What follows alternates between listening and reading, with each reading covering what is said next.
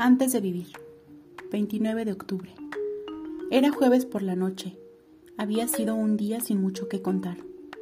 Antes de ir a dormir, recordé una conversación que tuve sobre un archivo de audio. Debía escucharlo y hacer paso a paso lo que indicaba. De esta manera podría descubrir o recordar algo sobre mi pasado.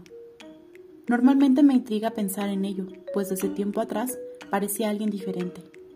Y era tiempo de comprobarlo. Apagué las luces y me recosté. Cerré los ojos y comencé a escuchar a un hombre que emitía palabras para iniciar una especie de meditación. Sin embargo, casi al instante, me encontraba sobre la arena de un desierto. Mis pies desnudos no sentían el calor, pues el sol irradiaba como pocas veces lo hacía a pesar de ser un desierto. Vestía una túnica blanca que llegaba poco más arriba de las rodillas. Tenía sobre las orillas un bordado en forma de triángulo sin base y con la punta hacia abajo, pegados unos con otros. Eran azules y dorados. Llegué a un estado de confusión.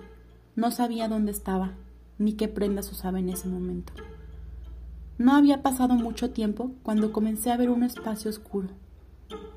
De él emergían seres enormes, algunos de ellos con formas indescriptibles, otros tantos parecían observarme con extrañeza.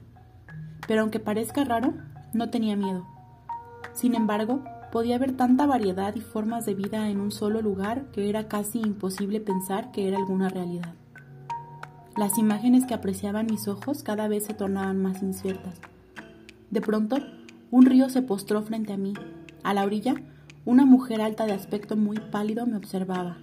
Sus ojos negros me incomodaban, pero algo no permitía que apartara la vista. De un momento a otro me encontraba entre fuertes vientos y aves de gran tamaño, incluso más grandes que mi cuerpo. Estas volaban en dirección a una estrella. No entendía lo que estaba pasando, pero había algo observando. Tal vez para ellos yo era el extraño, o tal vez no debía estar ahí. No sabía ni siquiera quién era, pero de un momento a otro abrí los ojos. Ya era viernes, casi las diez de la mañana.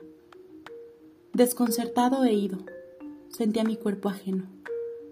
Algo había sucedido allí. Hoy debo volver.